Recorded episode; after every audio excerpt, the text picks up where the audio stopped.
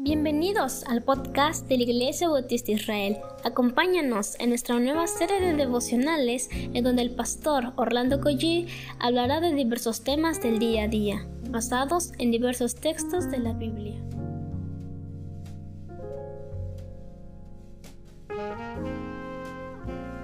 Muy buenos días queridos hermanos, damos muchas gracias al Señor por este fin de semana lleno de bendiciones, pero hoy estamos estrenando semana Así que vamos a orar y comenzamos. Gracias Señor por este día que nos regalas, porque si no fuese por ti Señor, no sé dónde estaríamos Padre, pero tú nos has perdonado, salvado, eh, usado Señor para tu gloria y te bendecimos. Háblanos ahora con tu palabra. En el nombre de Jesús. Amén. Bueno, mi nombre es Orlando Collí. Para servirles estoy trabajando en las iglesias Bautista Dios Fuerte e Iglesia Bautista Israel.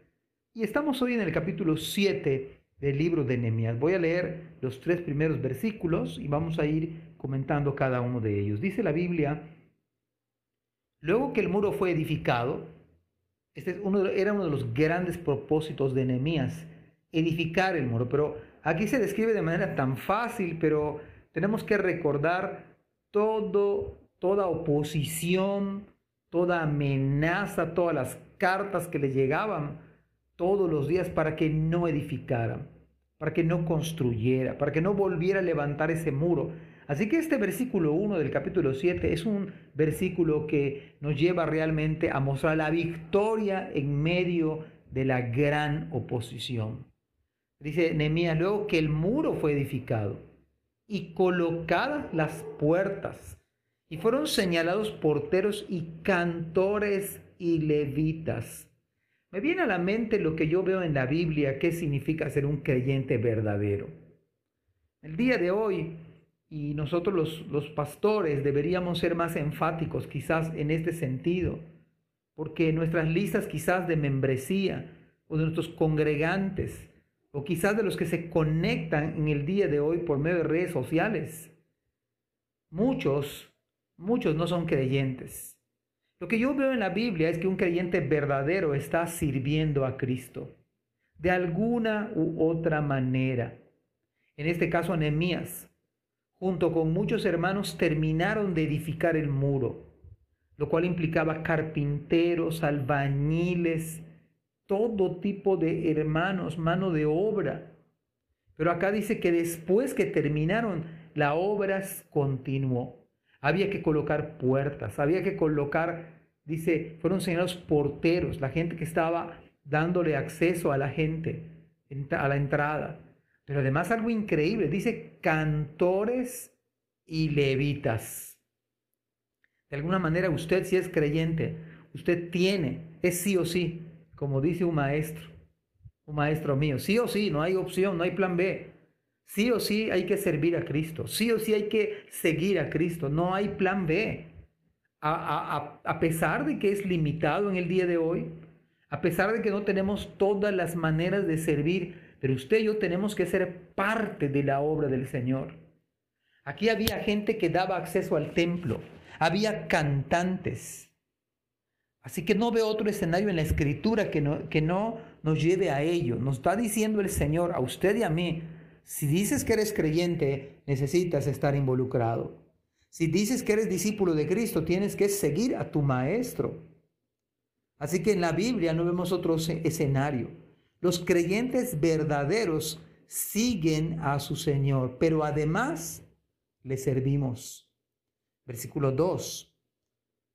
Mandé a mi hermano Anani y Ananías, jefe de la fortaleza de Jerusalén, porque este era varón de verdad y temeroso de Dios más que muchos.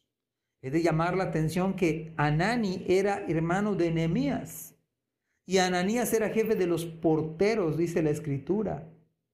Qué buen dato, por cierto. Pero lo que vemos de nuevo en las escrituras, que este hombre o estos hombres eran varón, eran varones de verdad y temeroso de Dios. Dicho de otro modo, eran verdaderos creyentes en el Señor. Eran verdaderos discípulos del Señor. Un varón de verdad es un creyente verdadero. Una persona que teme a Dios es un creyente verdadero.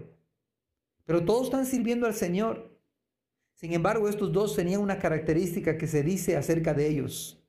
Más que muchos. Me hace recordar lo que el mismo Señor le dijo a Pedro. Pedro, ¿me amas más que estos? La idea aquí en este pasaje no era dejar en evidencia alguno, pero podemos aprender que debemos aplicarnos a los asuntos espirituales. Estos hermanos destacaban más que muchos.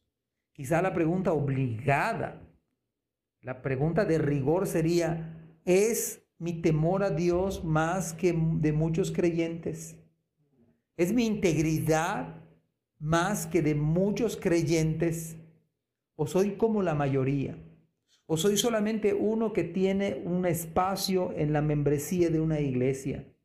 ¿O soy solamente un congregante? ¿O solamente me conecto los domingos, si acaso un rato? Hermanos, que en nuestro caso que el Señor nos ayude, nos dé su gracia para no ser lo, la mayoría, sino que en la gracia del Señor me permita a usted y a mí servir a Cristo. En el área que usted, Dios le ponga, pero algo usted tiene que hacer en su iglesia. Algo, algo, debe, usted debe, debe oler a ovejas, a otras ovejas, debe tener vida de iglesia. Esto es lo que enseña la Biblia. Pero además en la gracia de Cristo, que le dé la gracia de que usted se distinga como un verdadero creyente. Qué hermoso sería que usted se diga de usted que usted es un varón de verdad y un hombre temeroso de Dios, pero más que muchos. Que Dios nos bendiga. Gracias por escuchar este podcast. Te invitamos a compartirlo y a seguirnos en nuestras redes sociales para que no te pierdas el contenido que tenemos preparado para ti. También nos puedes encontrar en nuestra página web www.ibimerida.org y contáctanos al correo ibismerida.gmail.com. Gracias por acompañarnos. Hasta la próxima.